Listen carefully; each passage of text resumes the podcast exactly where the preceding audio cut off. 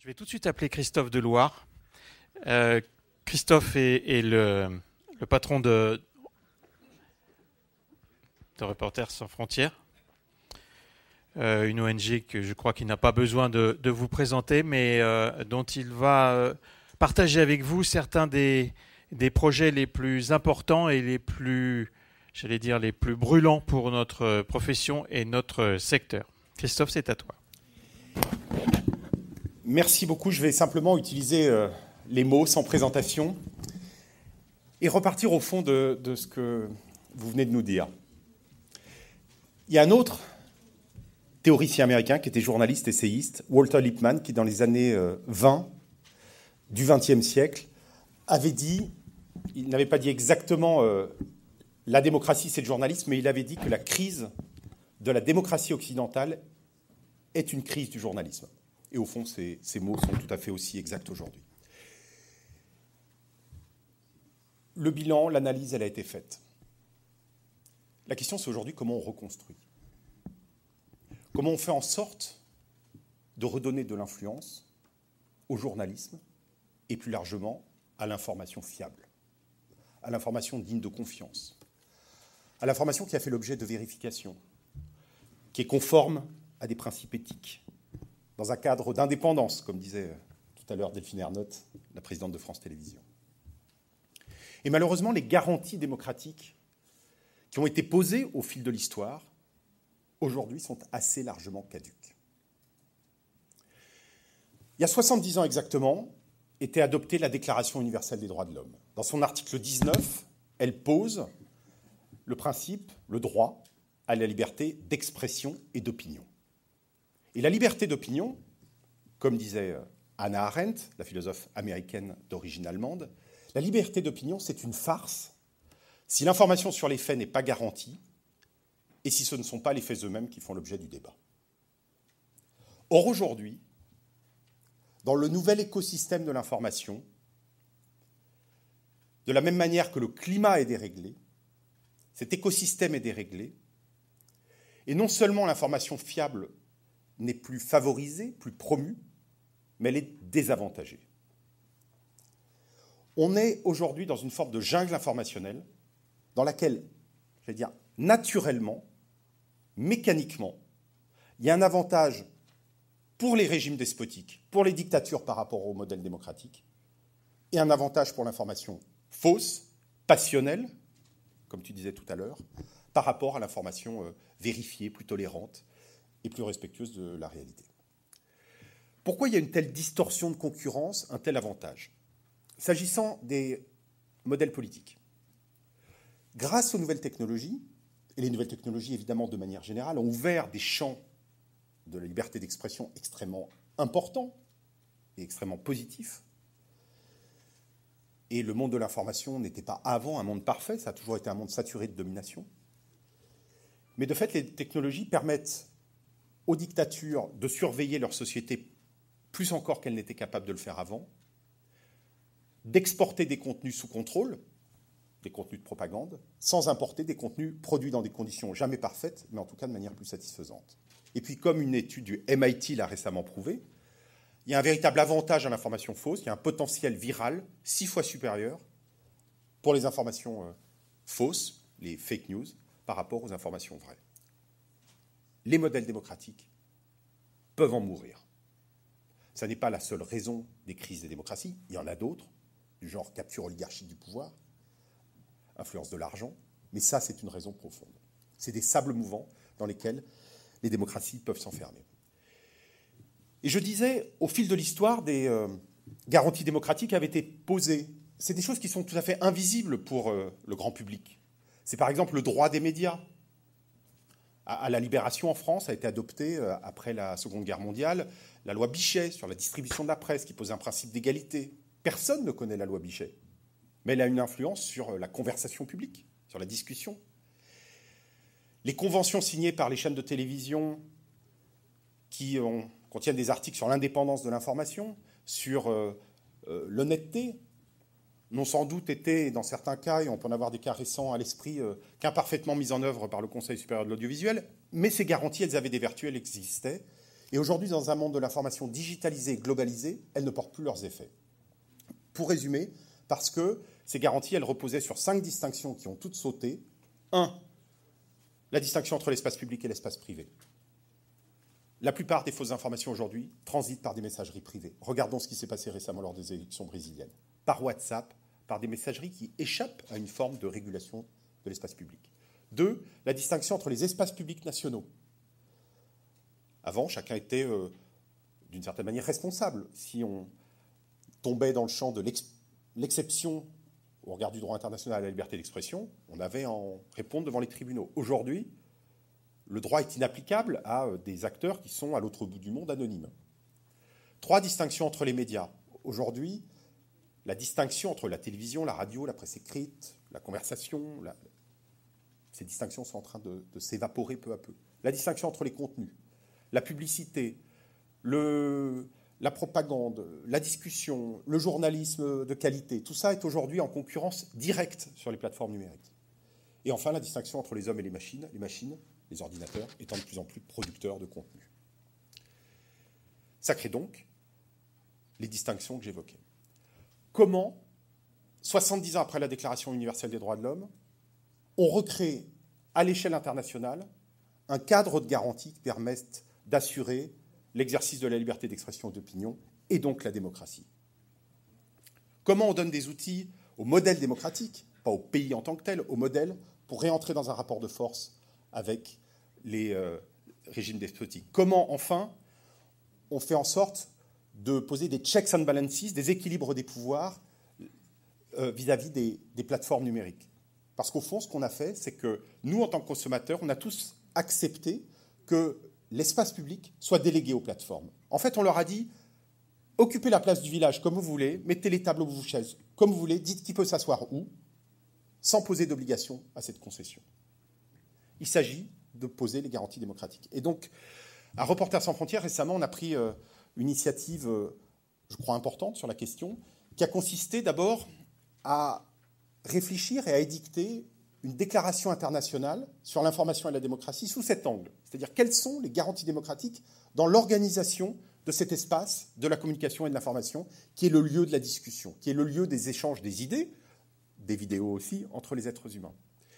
Pour édicter cette déclaration, on s'est appuyé sur une commission que nous avons instituée, composée de 25 personnalités de 18 nationalités, des prix Nobel, Mario Vargas Llosa de littérature, Joseph Stiglitz et Amartya Sen, américain et indien, d'économie. J'ai co-présidé la commission avec Shirin Ebadi, prix Nobel de la paix iranienne, des spécialistes des nouvelles technologies, dont certains de Harvard. Euh, je pense notamment à Yochai Benkler, qui dirige à Harvard le Berkman Center. Euh, des journalistes en proie à des régimes autoritaires en Turquie, aux Philippines, en Russie, des anciens dirigeants d'organisations internationales, des juristes. On a, le 5 novembre, fait connaître cette déclaration et en fait, il ne s'agit pas simplement de poser des mots et de faire de vieux pieux. Ce que nous voulons, c'est que hum, vraiment ces principes soient mis en œuvre. Et pour ça, le seul moyen, au fond, c'est de passer par ces démocraties, euh, par ces euh, euh, régimes démocratiques, pour tenter de les imposer.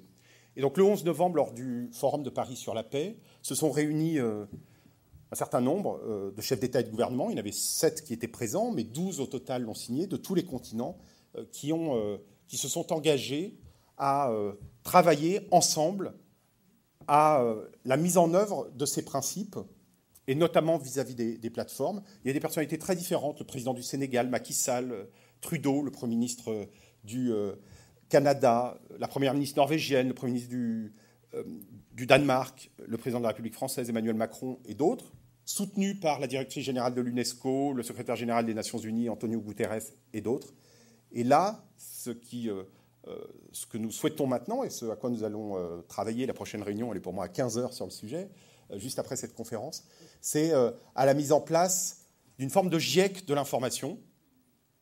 Parce qu'une fois que des principes sont, sont énoncés, il demeure, il faut encore les développer, il faudra trouver des mécanismes de mise en œuvre. Et de la même manière qu'il y a un GIEC sur les questions du climat, sur l'information, il faut trouver et mettre en œuvre des solutions internationales qui visent à éviter la prise de contrôle sur l'information, mais à mettre en œuvre ces garanties démocratiques. C'est l'objet de notre initiative. Et puis, lorsqu'on dit qu'il faut ensuite promouvoir l'information fiable. Il faut trouver des mécanismes concrets de promotion de l'information fiable pour permettre aux plateformes, aux annonceurs, à tous ceux qui peuvent euh, apporter des avantages au journalisme, euh, d'identifier ce qui est le plus proche des idéaux du journalisme et ce qui en est le plus éloigné. Et pour ça, on a lancé, mais je ne vais pas me lancer ici dans une explication, la Journalism Trust Initiative, qui est une initiative européenne, mais en fait où euh, les États-Unis sont le pays où il y a le plus d'inscrits, qui est une initiative donc, qui vise, en se fondant sur la standardisation, sans anglo-saxon, la normalisation, à apporter des garanties sur les processus journalistiques, à apporter des avantages, et donc à faire le lien entre l'éthique, mot important de la présentation, et l'économie. Et nous sommes ravis que France Télévisions soit partie prenante de cette initiative. Merci beaucoup.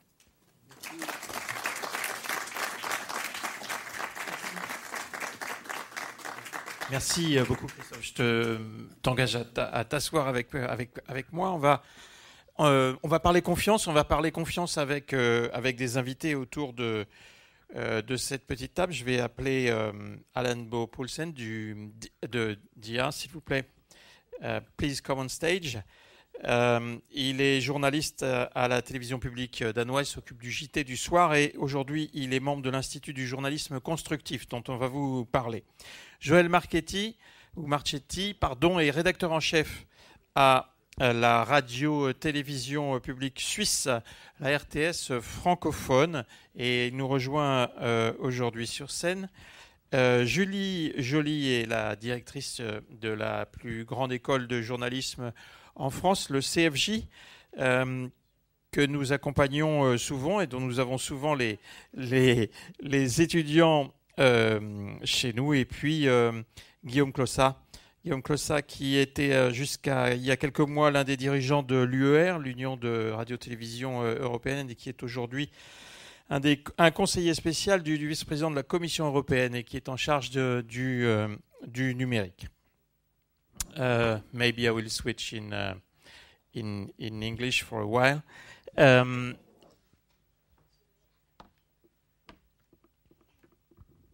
Merci. Et I will, I will ask, mais euh, Julie, tu peux répondre en français. oh, whatever, whatever you want. This uh, trust crisis, Julie, um, and beginning with the youth people, the young people, the students you have. How do you teach them? How do you make them? Um, how do you deliver to them um, this uh, amazing uh, or a very difficult uh, problem for them or for us all. How do you prepare them for what is happening in our sector today?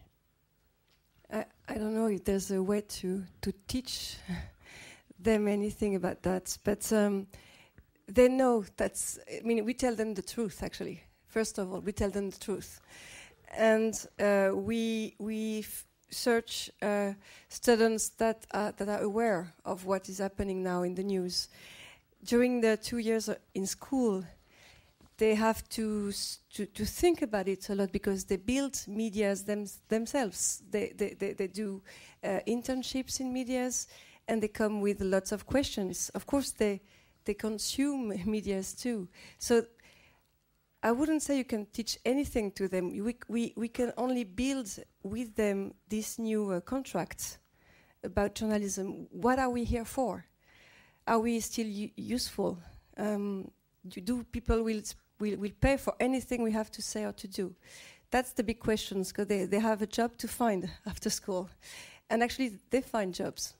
So I don't teach, I wouldn't say I teach that, but we give a lot of space for conversation with them, for, for, for, for tests, for failures, for, for sharing experiments.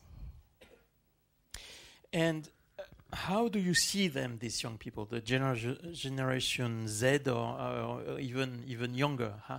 Do they have value? Do they have a sense on, on their future mission that you that you already see? Is it does it exist, or do, do you have to teach them this?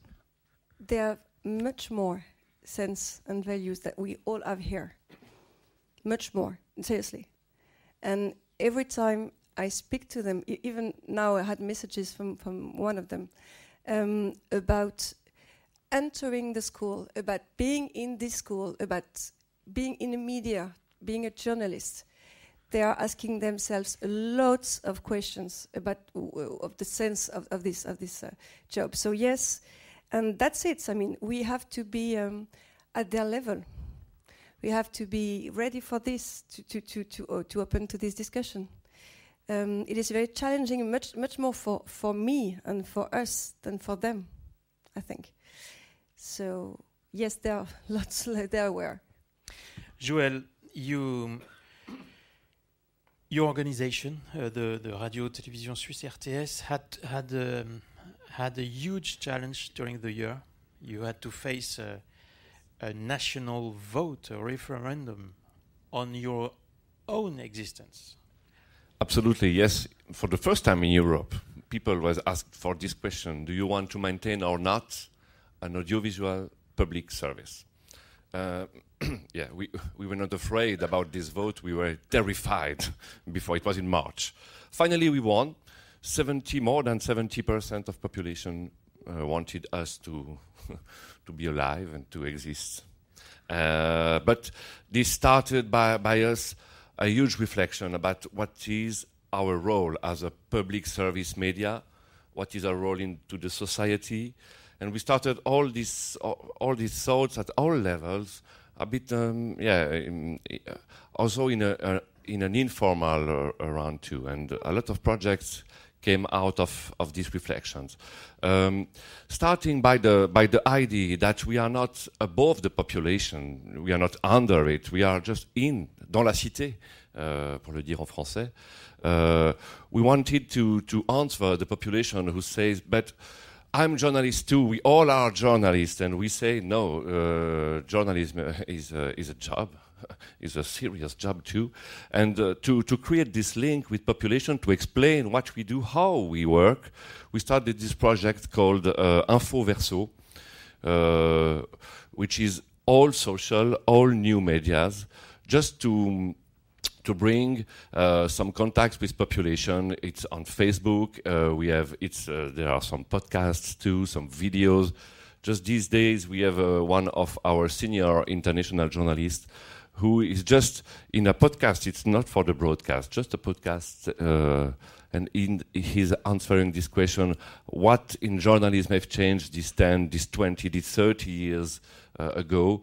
And just this type of reflections we think create or recreate confidence between journalists and population. So in few words, yet we have we had a huge year this year in Switzerland. Absolutely. Can you explain a bit more about Infoverso? How how does it work? Uh, what is the, the, the, answer of the public? Is it is it uh, is the public there actually? Is it answering? Yeah, absolutely. It's a public platform. Uh, it's all converging in on on a Facebook page, uh, a community on Facebook. Everybody can just ask us. Why did you did uh, did you spoke about this news? Why didn't you spoke about this one? And and we always answer any question on this Facebook page. Um, we have two videos. I work in a radio. Uh, our journalists make now little video clips. When we have a breaking news, our journalists come just in front of the camera, just for Facebook, telling how did we work on this breaking news? What did we do? Uh, how did we discuss that, this to to yeah to go ahead? And uh, yeah, we wanted it all social, uh, and we wanted absolutely not making a uh, we wanted making a big difference between the broadcast our news ma uh, news magazines and this part of our job infoverso which is not in our news uh, broadcasts Christophe, do you think that uh, we, we, we, speak um, since the beginning of the afternoon of, about conversation with the public? Do you think uh, we media, traditional media, should should be um, uh, showing more transparency? Should, should should we do we have to show more how the news is is is um, is broken, is is um, reported? Um, do we have to show the news conferences also? Est-ce qu'on doit montrer les coulisses? everything cannot be shown. For, for, instance, the talks we had we have with our sources it has to remain secret. Otherwise, it will kill journalism because, or it will just become journalism with official sources.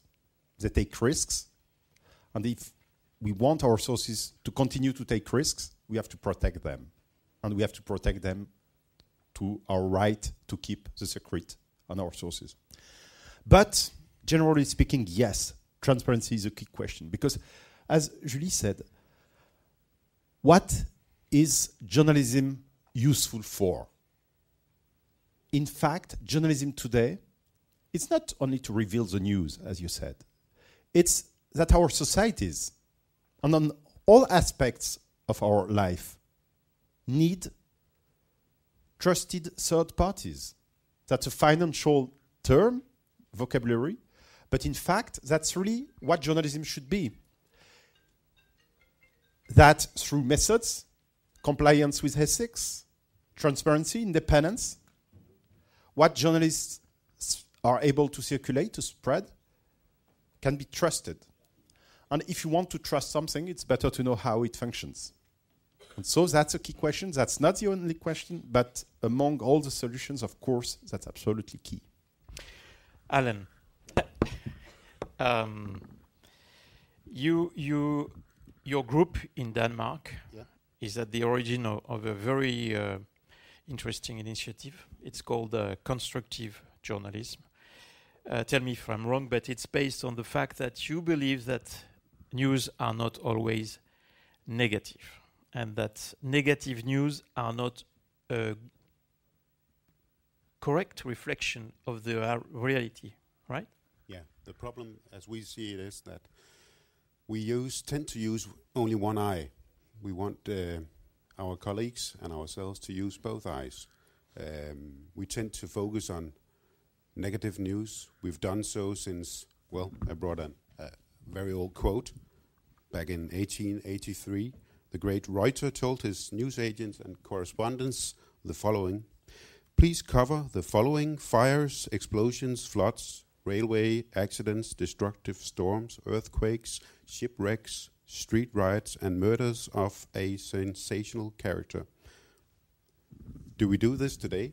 Yes, we do. They are all over the place. They are all over the news, in, uh, in the papers, in the radio, and then on the TV. And what we feel is that this create amongst our viewers and listeners and readers a sort of a an apathy. People leave the news; they can't bear to see this. Also, because this is not, of course, and luckily, not the whole truth. Because, but we know because the psychologists hundreds of years ago they knew that fear uh, makes us hear, and uh, this and fear makes also us uh, sell newspapers. Um, so we just want to try to create constructive journalism as a third leg in uh, doing news or journalism. Um, we do news, of course, breaking news that's about today and wha- what's happening today. We do investigative journalism about what did take place uh, to, uh, to yesterday, and these are, of course, two very, very important uh, journalistic uh, kinds of work but we need to do constructive journalism as the third leg in this to try to finish the circle of news. So we are trying to go start up uh, constructive news where the investigative reporters left. Does it work? It does because we uh, learn from people that they want this. This is not naive, positive news done by a North Korean government, and uh, this nor is it uh, sweet uh, uh, cat videos on the uh, on the internet. This is uh, something that people long for, and I can surely uh, uh, understand that because I, that's also the thing when I look and watch news. I, I want more constructive news in order to to fulfill the picture of the world that we are living in. And DR is is working like this. Yeah, we are. We are not labeling it uh, constructive news or uh, solutions journalism. We try to, to, to, to bring it in our newscast. I'm working at the main newscast at 9 o'clock, and we try to bring it in in all parts of the, the newscast. Uh, but we don't label it uh, because then it would become some sort of a, uh, a space within. And how, how about the, the journalists? Are they on board on this? Do, do they agree with this kind of? Uh, More and more are. Last year we did. Uh, my institute was uh, started last uh, summer, and then we did a global conference uh, in Aarhus uh, at the University of Aarhus in October, and a lot of investigative reporters were also invited, and they were probably a lot of them sitting like this. Because they don't want it, because they feel that it's naive stuff, and Yeah. uh, they maybe believe that we are going to take something away from them. But it is, this is not the case. is it called solution journalism as well? sometimes uh, in America, it, the phrase would normally be solutions journalism, and um, honestly, uh, personally, I don't care if it's solutions journalism or constructive journalism, as long as it's uh, talking about the the the tomorrow. Joël, is it possible to have this kind of news in Switzerland? Sure, it's possible. Yeah, but it's a it's a cultural uh, change, right? Uh, it's about culture. Culture is is probably the hardest thing to change. Uh, but what I know for for, for Switzerland and it's um, for England too, is that the people want to be updated about the news. They want the breaking news. They want it. But they want it less that they want be more durability in, in the information. Um, often when I speak about news, I just think by myself, but how much time this news is, is valid? And uh, a lot of news are not valid for a long time. Maybe it's just few minutes, uh, uh, but it's important too. And I don't think it good, it's good to leave one to go to the other side. Julie, do you teach uh, constructive journalism? Um, no, Not yet, maybe. no, no, no, because uh, we were speaking about this just earlier, just before the conference. N- no, because I don't think. I think there's many ways to do journalism. It, it's it's one way. I mean, uh, but actually, uh, when we when we when the students work on a subject, some of them will will focus on solutions. Some others will focus on on problems. Uh, some of them will want to do interviews. What we teach them is how to do this in any time. Uh, but I won't say, um, for me, journalism has to be, as we said, useful, but it has to reach an audience. Okay, so if people need and want solutions, okay, so let's do this for them. But I think other people will need questions. Other people will need dramas and narratives. Uh, the, the most important for me is to tell truth and true stories. True stories. If it's very hot news, it's going to be hot news, but uh, it just have to be true. Thank you. Small word from Christophe about this. Yes, I would say that the question is, is to tell the truth, but also to deal with the whole reality and as big as possible. And sometimes you can have a bias that you are not conscious about it. And this bias can, can be a global negative bias. And I think that the example you, you quoted on, on the fact that we can say, oh, yes, we, we recognize sometimes our world.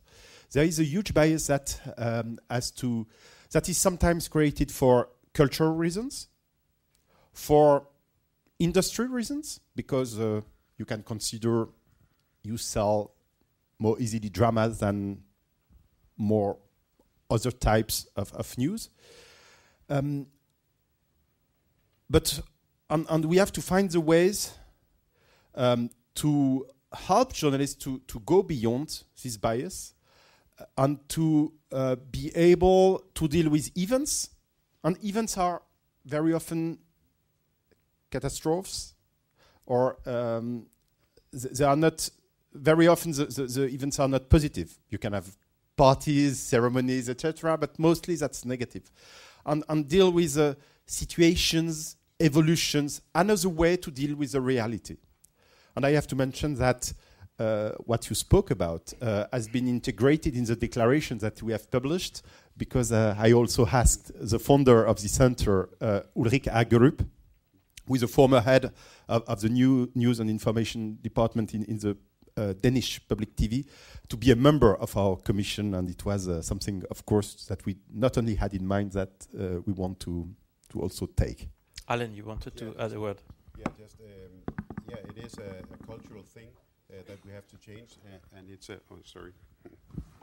Yeah, sure, it is a cultural thing that we have to change, and it's a cultural thing within our profession because people are people are ready for it out there. They long for it. So it's us.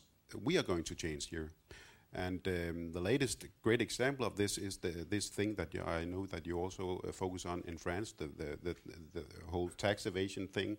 Um, and uh, we did a great, great story. Colleague of uh, colleagues of mine investigate reporters back in in, uh, in Denmark in collaboration with uh, colleagues in abroad. And um, now they are exposed. Some of the people who who uh, who challenged our tax system. And what then? Now the all the news stories about this topic stopped actually and um, then people are sitting there in, in their couches around the country saying, okay, what are we going now to do now? And that's why constructive journalism, solutions journalism, sh should play a part. Joël. Yeah, thank you. Uh, I I totally agree with the fact that we have to to to tell right news news that are true. Uh, but I remember a few years ago, and I, it's a problem for for me too. Sometimes, a few years ago in Switzerland, we have unemployment really low and a few years ago, 0.2% of employment were uh, uh, a progression. And all media, not mine, uh, mine too, but all media in Switzerland were in literally in panic. Uh, 0.2, and uh, all the press told about that. But uh, the press doesn't speak about all the jobs creating weeks after week, months after month. That's not for me good news journalism. I don't like this, this, this approach. It's just facts when we told that uh, yesterday in Syria were 72 uh, de dead persons, okay, telling that, what do we, what do we really say when we say that? I just interrogate myself about that. Guillaume, um, is Europe an answer to this uh, trust uh, issue, and how? How is it possible to to work on that? Well, uh, um, several things. Uh, first of all, um, I have the mission to try to answer partly to this, and I have to make a strategic recommendation for the European Commission on how to leverage uh, key enabling technology, artificial intelligence, data, AI, neurosciences, in order to sustain a strong, pluralistic, and independent media system uh, in, in Europe. So I'm not sure to be able to, to give the answer now, but what I can tell you is several things. We sp you spoke about the revolution uh, we are seeing the last five, uh, ten years. I can tell you that in five years, the world will be completely different. And for me, the question is, where do we want to be in five or ten years? What kind of contribution we want to have? and how do we organize in this respect? Because if we just make a statu quo, to be honest, we go nowhere, really nowhere. So, what kind of society do I want?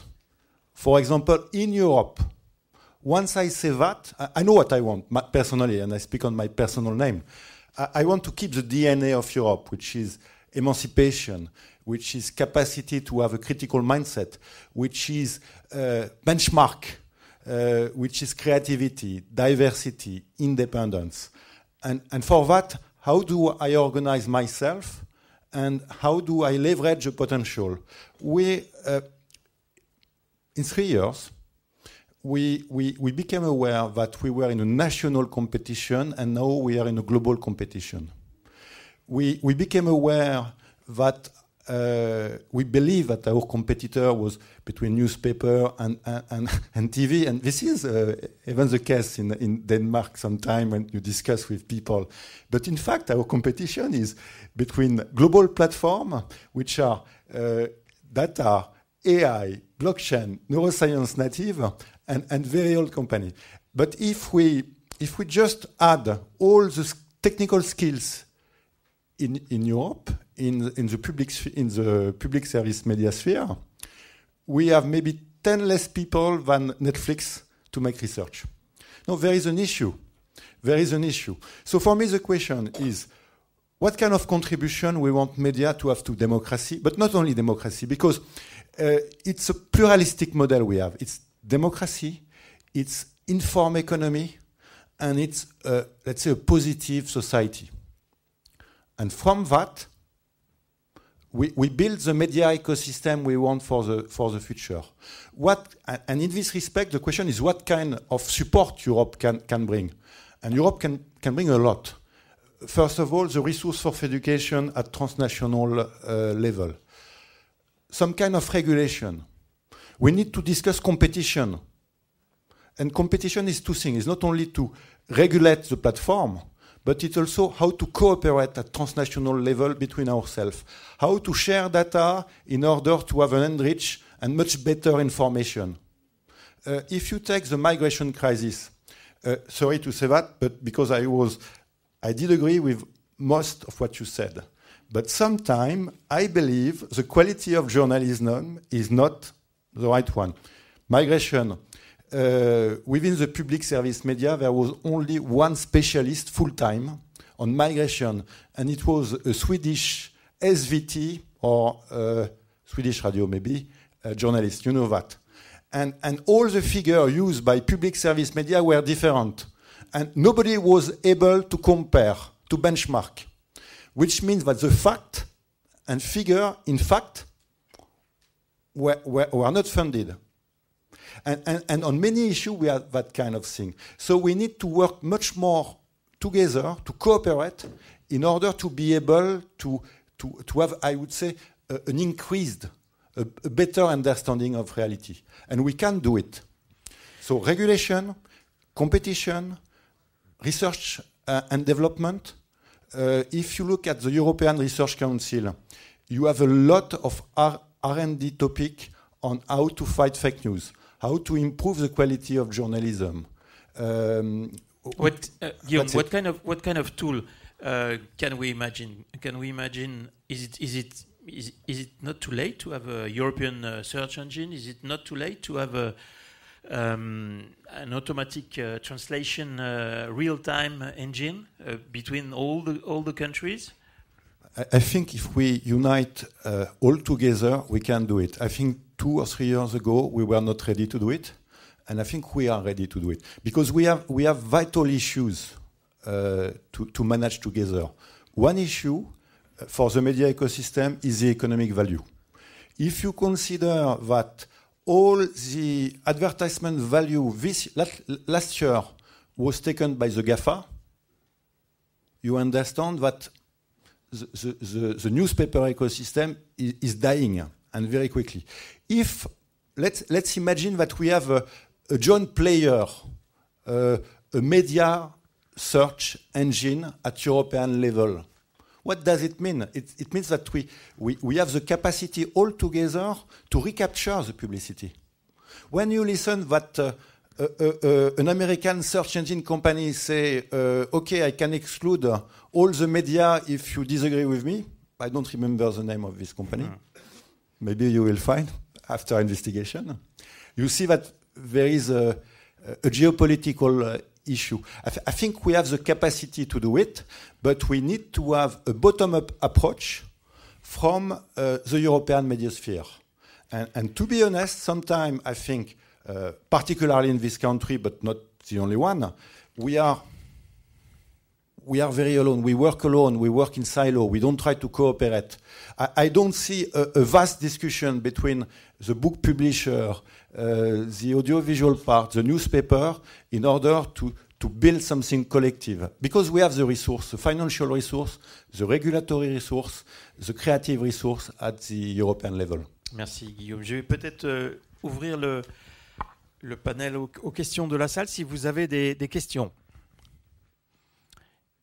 Est-ce que je vois Oui, monsieur en haut. Oui, allez-y.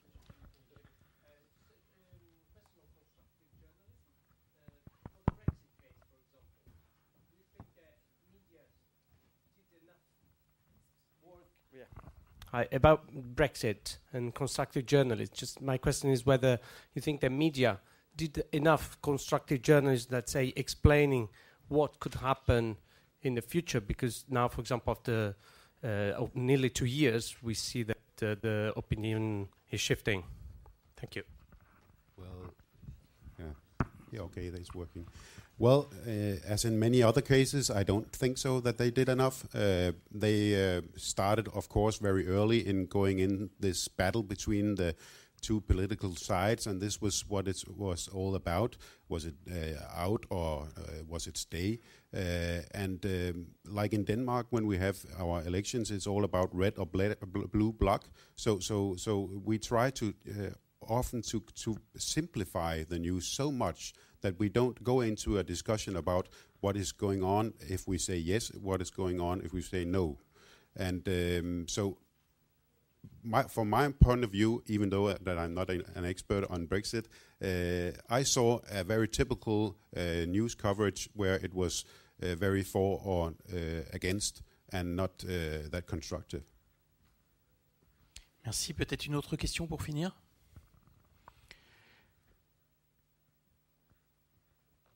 Yes. Jose, a comment. Um, going back to the regulations, I think I really like the idea of um, not accepting the status quo and think about maybe European initiatives. Uh, it's doable, and of so there are two directions that I've been proposing and thinking and and writing. One is device neutrality, which or platform neutrality, which separates algorithms from the hardware or from the code that makes up the platform. By that, you would create a th- market of three-party algorithms, third-party algorithms, sorry, that you know could enable people to use not if they're using a self-driving car, for example, uh, not to use its own default algorithm, to use another algorithm that would probably save more energy, or they can actually maybe even trust it more. Or Facebook newsfeed would use not the default Facebook newsfeed; it would be using another one. That would also tackle the issue of accountability when it comes to algorithms on many of these things. The second suggestion is uh, public social media that could be used, that could be done in Europe if all the public broadcast um, companies unite and they already have different things. They can just share their platforms and maybe come up with APIs and, and whatever to create a social media platform that could be public. And we can organize regulation on it at European level, which is a free flow of data uh, between public service. And, and certainly we need to organize something between private service too. Merci infiniment. Thanks a lot. gentlemen. Merci.